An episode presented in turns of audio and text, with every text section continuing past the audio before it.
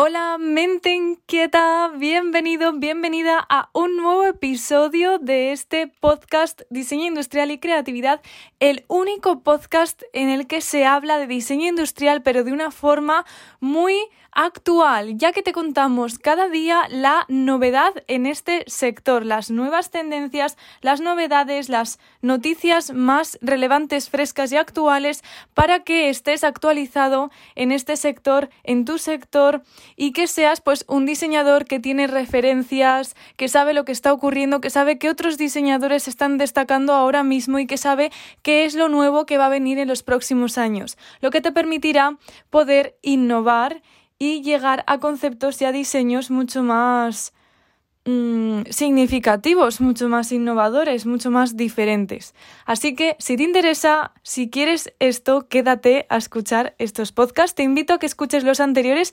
Ya llevamos como ocho así, yo creo. Y nada, hoy traigo un episodio muy especial porque se me ha ocurrido una idea y Voy a hablar sobre un objeto, a veces hago esto, a veces cojo una noticia que es sobre un producto en concreto y sobre esa reflexionamos acerca de su creación, de por qué ha sido lanzado en estos momentos, por qué tiene esas características y la relacionamos con tendencias, ¿no? Hoy vamos a hacer eso porque siento que es muy em, ilustrativo, ¿no? Cuando uno ve las tendencias aplicadas a un producto. Em, pero os quería contar un poco del pasado, o sea, con el origen de este producto, porque es un producto que lleva con nosotros desde hace muchísimos, muchísimos años y que de alguna forma ha sufrido toda la evolución del diseño industrial desde, desde la época en la que no existía el diseño industrial como tal y se hacían los objetos de forma artesanal hasta nuestros días. Y realmente es un objeto que físicamente, formalmente, no ha cambiado mucho. Así que creo que es interesante hacer un recorrido desde el pasado hasta ahora. Mm, ¿Sabes de qué producto te estoy hablando? ¿Te lo llegas a imaginar? Pues nada más y nada menos que de la plancha, la plancha de ropa. No sé si tendrá otro nombre en, en, distintos países, pero en España le llamamos así, plancha, plancha, pues para quitar las arrugas de la ropa. Y yo creo que todos tenemos una en casa, o sea, al final se ha convertido en un objeto cotidiano y que está en la mayoría de las casas. Vamos a hablar sobre su origen y luego hablaremos sobre cómo están innovando hoy en día las empresas con este producto y eh, va a ser muy interesante porque hablaremos de tendencias. Para conocer la evolución y el origen de la plancha debes saber que ya en el siglo IV a.C. los antiguos griegos consideraban como signo externo de refinamiento e importancia social vestir ropa sin arrugas, pero no les resultaba nada fácil conseguirlo, claro, ni mucho menos. Las planchas de aquel tiempo empleaban la presión. Solo unos pocos conocían y utilizaban el calor. Para aquel fin se emplearon en la antigua Grecia barras cilíndricas de hierro que se calentaban para poder planchar con esas barras. Eran una especie de rodillo parecido al de amasar que eh, se pasaba sobre las prendas de rilo para eh, marcar los pliegues. Un par de siglos después, los romanos también planchaban la ropa y plisaban los vestidos, pero esta vez con una especie de mazo que más que planchar lo que hacían era un poco como martillear eh, las arrugas, haciendo que el planchado se convirtiera en una tarea pues muy poco práctica, ¿no? Y muy pesada, solo apta para esclavos. La evolución de la plancha está repleta de curiosidades y para que te hagas una pequeña idea, los orígenes de la, de la, plancha como tal son bastante remotos. Debes saber que ya desde la antigüedad se sabía que las arrugas desaparecen con mayor facilidad aplicando calor. En China, en el siglo IV, alisaban la seda con un recipiente de latón de tamaño mediano provisto de un mango. Esto ya se parecía un poco más a una plancha, ¿no? Ya, ya tenía como un poco más de forma. En su interior se introducían trozos de madera aromática ardiendo para que ese suave aroma también se impregnase en los tejidos y en las ropas. Pese a ser una especie de plancha antigua, era muy avanzada para la época. En la Europa medieval, los vikingos, a pesar de su fama de gente bárbara, no eran ajenos al encanto de la ropa sin arrugas y solían planchar e incluso plisar sus atuendos utilizando para ello una especie de de hongo con el que repasaba la ropa húmeda. La primera plancha europea fue el alisador de madera, vidrio o mármol que hasta el siglo XV se utilizó también en frío, ya que la goma vegetal utilizada, como el almidón, no permitía usar el calor. O sea, por aquella época, en el siglo XV, no utilizaban el calor, pero sí existía una especie de planchas. Se trataban de planchas a modo de cajas calientes en cuyo interior se ponía un ladrillo previamente calentado o brasas. Las familias humildes empleaban la, la, plancha maciza con mango que se calentaba de vez en cuando al fuego, con la desventaja de que el hollín se pegaba en la superficie y pues uno corría el riesgo de que la ropa se tiznara. La necesidad de lograr los pliegues tan apreciados por la clase noble hizo la plancha el planchado una necesidad social. La gente se distinguía también por el plisado de su atuendo.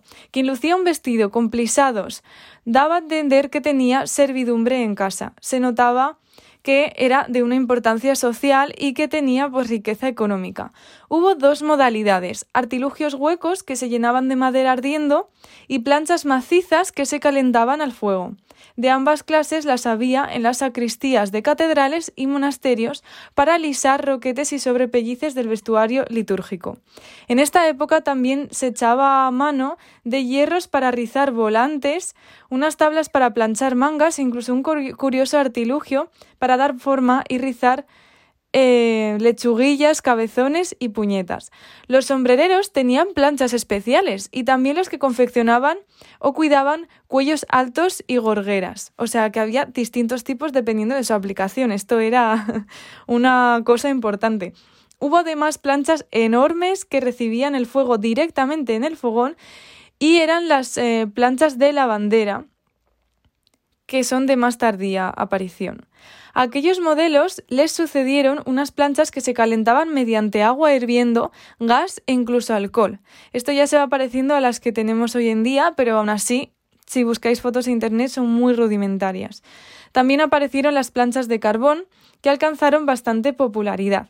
Bueno, en general, en esta época, ya en el siglo, entre el siglo XV y el siglo XIX, pues el aspecto de estas planchas, para describiroslo, ya que esto es en audio, eran sobre todo pues una especie de contenedor eh, de metal con agujeros que, que se podía pues calentar directamente o meter dentro madera ardiendo y tenía atornillado un mango que solía ser de madera. O sea, básicamente en esto consistía, ¿no?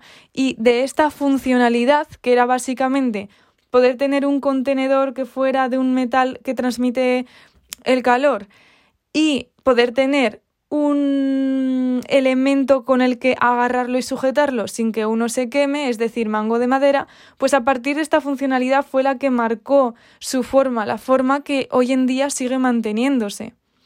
Cuando en el siglo XIX se puso de moda el gas de alumbrado, algunos pensaron trasladar aquella posibilidad a la plancha. Y lo hicieron, naciendo así las planchas de gas. Pero en estos artefactos se producían fácilmente escapes y con ello explosiones, que aconsejaban llevar la ropa arrugada o perder la vida en el intento. ¿Quién inventó la plancha? Entonces, ¿quién inventó la plancha? ¿Quién la creó y en qué año se inventó? Porque es que la, la verdad es que hemos visto, ¿no? Que es que mm, hay como ciertas aproximaciones a lo que es la plancha desde, desde la antigüedad, desde hace muchísimos años. Pues no hay una respuesta a esto, claro, depende. Va en función de qué tipo de plancha nos refiramos, ya que hay varias diferencias sustanciales, como ya habéis podido comprobar. Pero bueno, la idea de aplicar electricidad al calentamiento de la plancha es bastante temprana. Estamos hablando de la primera plancha eléctrica y esta idea se le ocurrió a un eh, norteamericano de Nueva Jersey llamado Henry W. Seeley en 1882, que es el, que, el más conocido como el inventor de la plancha eléctrica. Esta plancha ya era un poco más sofisticada de, de las últimas que os he hablado, y ya tiene como los elementos mejor integrados, ya se puede ver una intención estética. Este artilugio disponía de un arco voltaico abierto que no pudo ser aprovechado por dos razones importantes. Primero, en las casas no había conexión a la red eléctrica y no existía aún un termostato regulable que evitara que las prensas, prensa, perdón, perdón, ya sabéis que estos podcasts son al natural, son como si fueran en directo, no hay, no hay edición. En las casas no había conexión a la red eléctrica y no existía aún un termostato regulable que evitara que las prendas se quemaran, por lo que se llamó al inventor de Henry el invento de los tontos, entre comillas. Y aunque la idea era excelente, su aplicación no era posible. En 1897, un camarero de Minneapolis, Charles Carpenter, dotó a la plancha eléctrica de Henry Seeley de una resistencia espiral, solucionando algunos de los problemas que el artilugio presentaba. En 1901, la electricidad entró en los hogares debido a que las compañías eléctricas proliferaron. Todos conocemos a Thomas Edison y, Tesla, ¿no? Y todo ese conflicto. Y la plancha eléctrica se vendía en el mercado, alternando con las llamadas planchas monstruo por su tamaño y peso que eran de más de 4 kilos. Pero un nuevo escollo hubo de ser salvado. La electricidad era concebida como medio de iluminación de las casas, por lo que hasta 1905 los responsables de las centrales no suministraban eh, electricidad hasta el atardecer y lo interrumpían con la primera luz del día. O sea que el uso de estas planchas se veía restringido. Era un enorme inconveniente para los fabricantes de planchas y pequeños electrodomésticos, ya que la imposibilidad de su uso diurno retraía a muchos eh, usuarios ¿no? y consumidores. De ello, de esto, perdón, se dio cuenta un revisor de contadores canadiense de Ontario llamado Earl Richardson, que acostumbraba a hablar en su trabajo con las amas de casa y sabía que éstas se quejaban de dos cosas. Fijaos cómo aquí este señor eh, aplicó una base fundamental del design thinking, del pensamiento de diseño, que es la empatía, es escuchar las necesidades de las personas, pero de los usuarios y las personas, pero de su propia voz, no lo que uno cree, sino lo que uno observa. Las planchas existentes eran muy pesadas, de eso se quejaban las amas de casa, y además no podían ser utilizadas durante el día. El Richardson que había inventado su propio artilugio planchador, habló con los productores de electricidad y los convenció del gran negocio que supondría suministrar fluido eléctrico durante todo el día y les propuso asignar un día a la semana para hacer el experimento. Él fue el inventor de la plancha eléctrica Hot Point, que ya era un pelín más más sofisticada. Vemos que ya el mango es de otro material, hay unas formas como más redondeadas, etcétera. Así fue, se escogió el martes y se probó que el Richardson estaba en lo cierto. De esta manera consiguió vender fácilmente las planchas eléctricas hechas de forma artesanal por él una a una desde su casa. Pero tenía un defecto. Chan, chan, chan. ¿Qué defecto? Ya llevamos diez minutillos. Puede que este podcast se haga un pelín más largo que los anteriores, pero yo creo que es interesante dar una vuelta completa a esta historia y terminar en el hoy. Así que si te interesa, continúa, continúa, que, que, yo creo que esto debería ser, formar parte de la cultura de, de cualquier diseñador. Entonces estábamos diciendo que tenía un defecto. Resulta que calentaba más por un sitio que por otro, debido a que distribuía irregularmente el calor se producía un hot point, un punto caliente, que podía echar a perder el planchado. Richardson estudió el problema, lo corrigió y se quedó con el nombre hot point para eh, emplearlo como marca. Tanto éxito tuvo en los felices años 20, 1920-1929, ya sabéis que estos años son previos a, a esa crisis económica que hubo en el 29, se vendían en Estados Unidos alrededor de 3 millones de planchas eléctricas cada año al precio, ¿qué precio creéis que tenían las planchas en esa época? 6 dólares. Y ahora vamos a hablar del inventor de la primera plancha de vapor. Para quienes no podían contar con el beneficio de la electricidad, se crearon en 1926 las primeras planchas de vapor a casi el doble de precio porque tenían una ventaja. No chamuscaban la ropa debido a que rodeaban la prenda con una humedad uniforme. Incluían esta innovación tecnológica. El inventor de la plancha de vapor fue una pequeña empresa neoyorquina de limpieza química llamada Eldec Company. Esta plancha ya tiene otro aspecto, porque si la buscáis, que os dejaré notas eh, el link a todo esto, han prescindido, o sea, tiene un aspecto ya más distinto porque el mango han prescindido de uno de los laterales que conecta el mango con, con lo que es la plancha en sí, ¿no? Entonces ya tiene una forma más característica. Supongo porque aquí eh, se está incluyendo una tecnología diferente, en la que uno tiene que insertar agua y, y, tiene que evaporarse y todo este sistema, ¿no?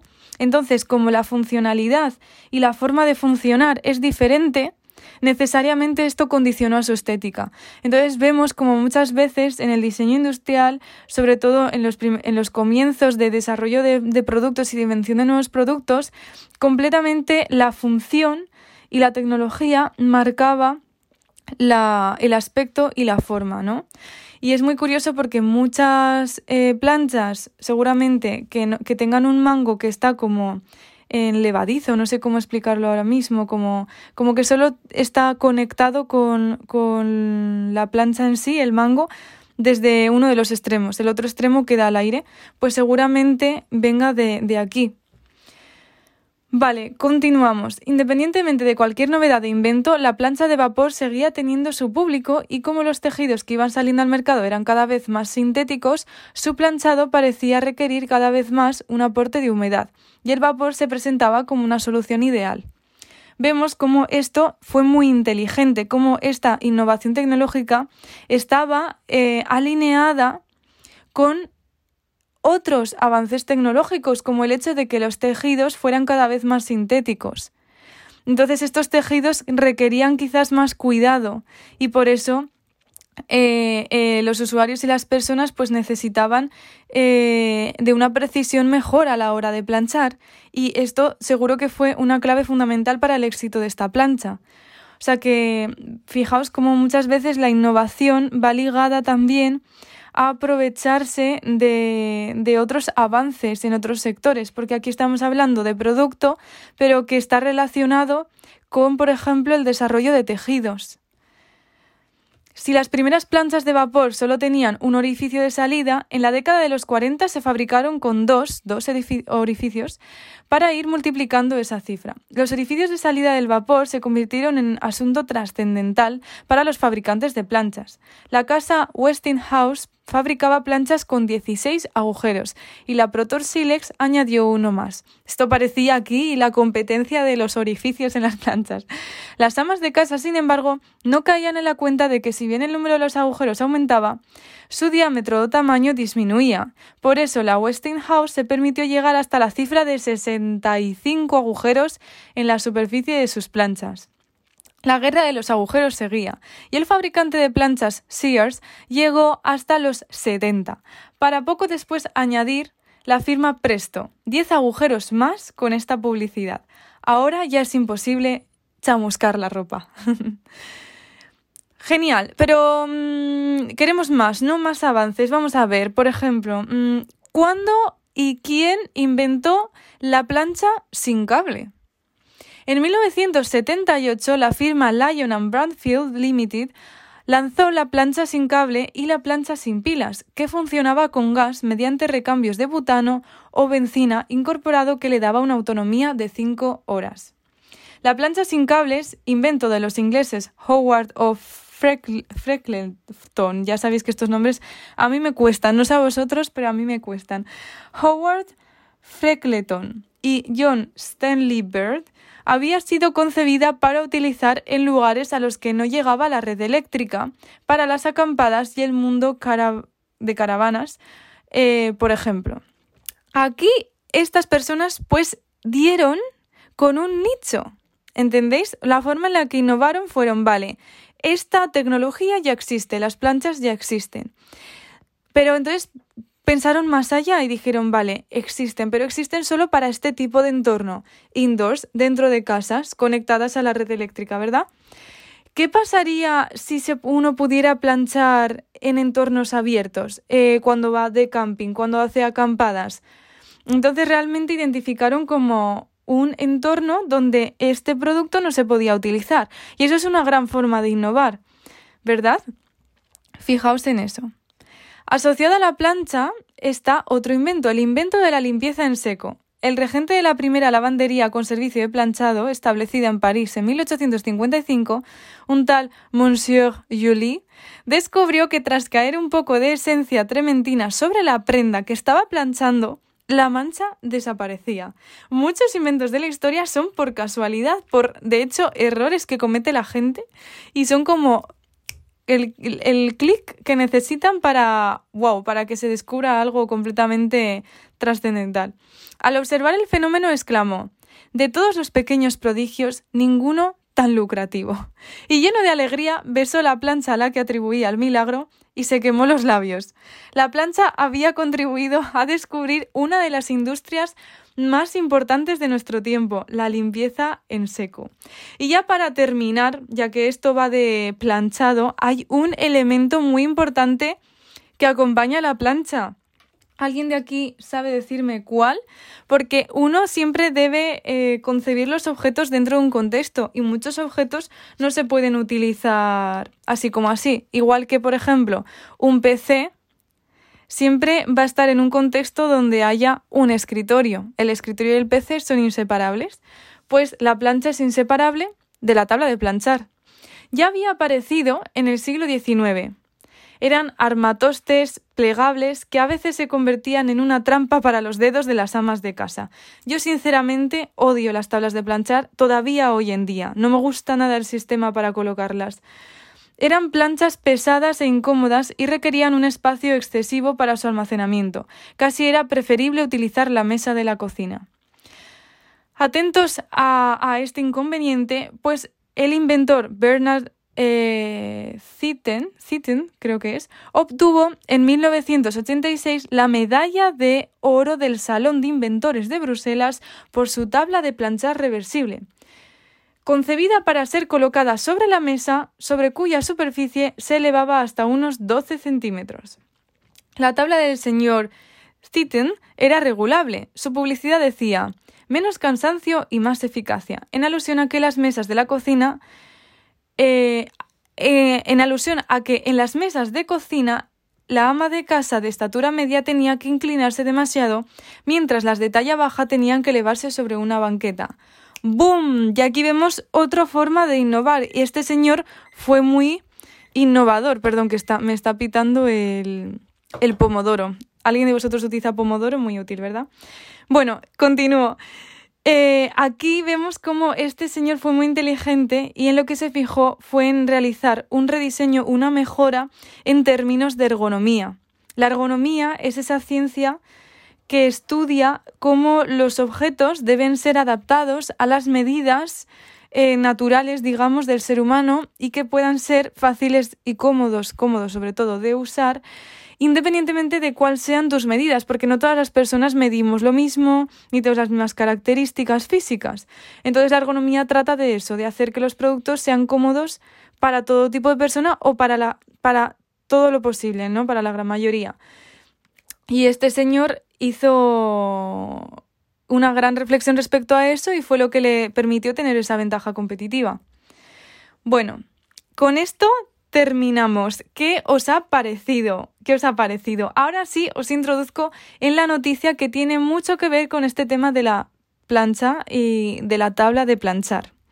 Y es que eh, ha salido un nuevo producto que es de Joseph, que es una tabla de planchar plegable compacta. Seguramente hoy se haya inspirado en la que os acabo de nombrar de eh, Bernard eh, Thyssen, pero veamos a ver. Para aquellos de vosotros que todavía necesitéis planchar cosas, ¿plancháis un montón de vez o solo una de las piezas cada vez que la necesitáis? Por ejemplo, todas las mañanas. Investigamos la categoría de planchado, dice Jumeus, una consultora con sede en el Reino Unido fundada por el diseñador industrial Chris Christo, y descubrimos varias ideas clave que informaron que comunicaron la arquitectura de diseño de este producto. La forma en que planchamos hoy ha pasado de ser una tarea de planchado por lotes a una rutina de poco y a menudo. Yomius más tarde diseñó la tabla de planchar plegable Pocket Plus, que es producida por Joseph Joseph. Una observación clave que Mm, originó este concepto fue que las personas a menudo almacenaban sus planchas y tablas de planchar en diferentes áreas de la casa, y por lo tanto el tiempo de configuración era una de las barreras clave que impedía que las personas plancharan. Lo que hicimos fue crear una tabla de planchar más compacta. una tabla con almacenamiento integrado para la plancha y los accesorios, ayudando a ampliar las oportunidades de almacenamiento, lo que permite al usuario almacenar su tabla de planchar junto a su plancha para una configuración rápida y más eh, eficaz. Entonces, como veis, a lo largo de la historia, sobre todo al principio, la manera de innovar era a través de aplicación de nuevas tecnologías a nivel funcional. Y una vez que un producto está desarrollado a nivel funcional, sabéis, una vez que un producto funciona y está optimizado en ese sentido, es cuando parece que entra mm, en prioridad mejorar sus características físicas a nivel de ergonomía, al nivel de, comodidad, de practicidad, de, de, ser más intuitiva, de ser más portable, como hemos visto esa que no tenía cable. Y también en este caso, por ejemplo, se han fijado en a nivel de almacenamiento. Cuando uno diseña, intenta innovar, tiene que tener en cuenta todas las fases del ciclo de vida de un producto. El ciclo de vida de un producto es desde que se adquiere el producto hasta que se desecha. Y una de esas fases es el uso, que es en la que siempre tenemos la atención, pero hay otras fases que son muy importantes también, donde muchas veces se puede innovar mucho. En este caso, la fase de almacenaje. Y ahí es donde esta empresa ha innovado, porque se ha dado cuenta, como os he dicho antes, que la plancha no es solo la plancha, igual que un PC, un PC, no es solo el PC, sino que hay que analizarlo en el contexto. Y un PC requiere de un escritorio y una plancha requiere de una tabla de planchar. Y hoy en día, y ya entonces, se tienen muchos problemas con estas tablas de planchar, y mucho más en la sociedad en la que vivimos, en la que cada vez vivimos mucha más gente en ciudades grandes, pero en apartamentos muy pequeños, cada vez más pequeños o compartimos pisos, ese tipo de cosas. Por lo tanto, realmente a las personas cada vez más nos interesa nuestro espacio de almacenaje y cómo optimizarlo al máximo, que los elementos ocupen el menor espacio, pero que también sean prácticos y sean accesibles. En esto está destacando un montón, obviamente, la empresa que yo nombro muchísimo, que ya sabéis que he hecho algún proyecto con ellos, que es IKEA. IKEA, vamos, eh, todos sus muebles eh, están orientados en este sentido, ¿no? Y son muy conscientes de, conscientes de cuál es la sociedad en la que vivimos y qué necesidades tienen a nivel doméstico. Entonces, fijaos qué interesante cómo uno puede innovar desde distintas perspectivas y que la frase es que todo ya está inventado, es mentira, si no, no tendría ningún sentido nuestra profesión, ¿verdad? Así que espero que os haya inspirado. Quiero por último describir rápidamente cómo es esta plancha para porque es en audio, pero si no tenéis todos los links en las notas del podcast. Y es una tabla de planchar que se dobla por la mitad, entonces ocupa la mitad, que tiene un gancho por lo que se puede colgar de la pared y que también tiene incluido una especie de recipiente en la parte mm, eh, por debajo, digamos, de la plancha, como un recipiente en el que, al colocar la plancha en vertical plegada, colgada de la pared, ese recipiente queda rollo mm, en el sentido que queda como de pie y entonces tú ahí puedes dejar tu plancha. Entonces es como si fuera una especie de bolsillo donde puedes colocar tu plancha, un bolsillo rígido. De esa forma es muchísimo más compacta. Así que con esto terminamos. Espero que te haya gustado, que hayas disfrutado de este podcast un pelín más largo, pero estoy segura, segura, segura de que has aprendido un montón, que te ha ayudado a reflexionar y que te ha ayudado a ver cómo, cómo las tendencias son importantes y cómo en cada momento, cuando ha habido un cambio significativo en un producto que ha hecho que marque la historia, ha sido porque de alguna forma se ha implementado una tendencia, ya sea un avance tecnológico, como puede ser Vale, ahora tenemos tejidos sintéticos que requieren de un planchado más eh, delicado, por ejemplo. O ya sea un avance social, o sea, cambios en la sociedad, nuevas expectativas, como es de esas eh, amas de casa que mm, sentían que las planchas eran muy pesadas y que además tenían que adoptar una postura muy incómoda para planchar. ¿Vale? Así que nada más, espero que te haya gustado. Lo último que te quiero comentar es que hace nada hemos lanzado una guía de tendencias de 2022 para diseñadores de productos y servicios. Así que esto te puede interesar muchísimo si quieres que tener como una herramienta de trabajo que te facilite esta tarea de conocer las tendencias y saber aplicarlas en tus productos. Esto es muy interesante, te puede ayudar un montón a destacar en el mundo del diseño en este caos post-pandémico, donde además cada vez hay más competencia, y a llegar a conceptos que no solo sean novedosos, actuales, etcétera, sino también significativos, que, que de verdad impacten en las personas y que creen un cambio positivo y se adapten a sus necesidades, pero a las necesidades de ahora y del futuro. Si te interesa esto, te dejo en las notas del podcast un link directo con a toda la información sobre esta guía. Decirte que tiene un coste de solo 9,99, que es una guía llena de infografías, muy mm, eh, intuitiva, muy autoexplicativa, de 100 páginas y que te va a permitir pues conocer todas estas tendencias, saber aplicarlas y te propone un método muy interesante para que lo hagas por ti mismo. Cuesta 9,99 y solo, solo estará disponible hasta el 11 de febrero. Así que tienes poquito tiempo para decidirte. Te dejo en las notas del podcast toda la información, el link directo para que veas dónde adquirirle, para que también la juzgues por ti mismo. De hecho, hemos creado un vídeo donde explicamos todo su contenido que te recomiendo que veas. Muchas gracias por estar hoy aquí. Nos vemos mañana con un nuevo podcast y como digo siempre, no dejéis de crear.